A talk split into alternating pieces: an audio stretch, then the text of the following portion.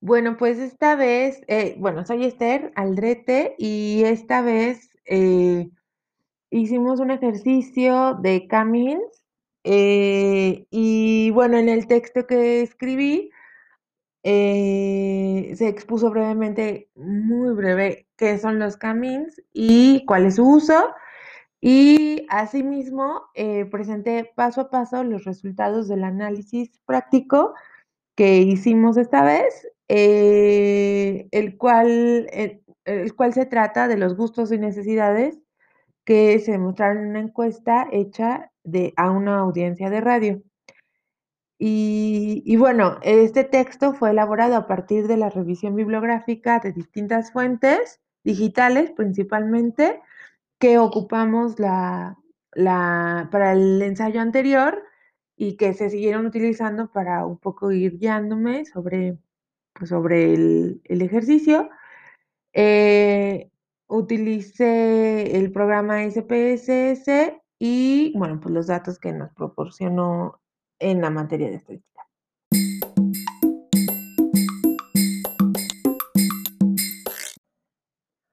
Entonces, como ya dijimos, el Camins es un método de agrupamiento para encontrar y clasificar datos en determinados clústeres y para este análisis específico puedo decir que eh, se puede dividir en dos fases. La primera, que también se hace con el SPSS, es que, eh, bueno, pues se tendría que hacer la estandarización de variables si es que se requiriera. En este caso no fue así porque los datos se encontraban en una misma escala de Likert.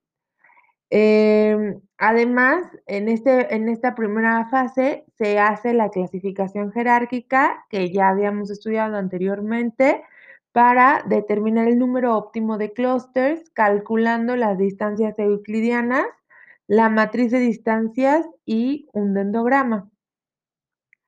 Una vez con estos datos, bueno, pues se hace la, eh, la clasificación jerárquica para realizar el análisis de Camins y se, eh, bueno, el, el, programa, el SPSS, realizó los cuatro pasos eh, del ya conocido algoritmo que consisten en elegir el número de centroides, agrupar las observaciones, hacer las iteraciones para el recálculo de centroides. Y esto dio como resultado que el software mostrara los primeros centroides y la primera asignación a clústeres de los datos. Después, pudimos ver un resumen de las iteraciones realizadas para eh, finalmente ver una tabla de, eh, de a qué clúster se asignó cada elemento. Y de manera opcional también pudimos ver la tabla de ANOVA con la que observamos el nivel de significancia de cada variable.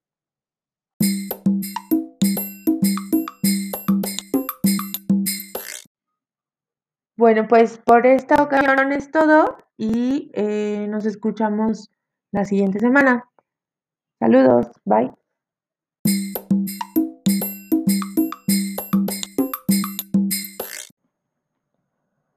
Bueno, y como ya se había mencionado en el ensayo teórico sobre el algoritmo Camins, esta técnica estadística pues resulta importante en nuestro campo de estudio y en otras disciplinas porque eh, pues puede ser una técnica recurrente para el geomarketing, la geografía electoral, la geografía física y bueno, si se quisiera hacer, me parece que estaría interesante verlo en geografía cultural.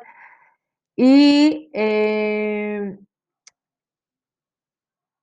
Además, bueno, es de gran ayuda, pues también se pueden determinar las características de ciertos elementos, por ejemplo, de vegetación, de fauna, de inmuebles, etc. Así eh, se agruparían elementos similares en grupos o en clusters con el objetivo de generalizar o hacer más eficientes ciertos procesos en una investigación. Y bueno, con este ejercicio pudimos observar que el Camins resulta sencillo una vez que se entiende cómo funciona.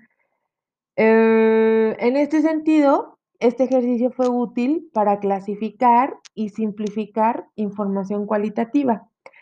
Y bueno, pues pudimos observar las preferencias de un grupo de personas y cómo eh, se relacionan o se agruparon este, los reactivos o las preguntas que se les hicieron.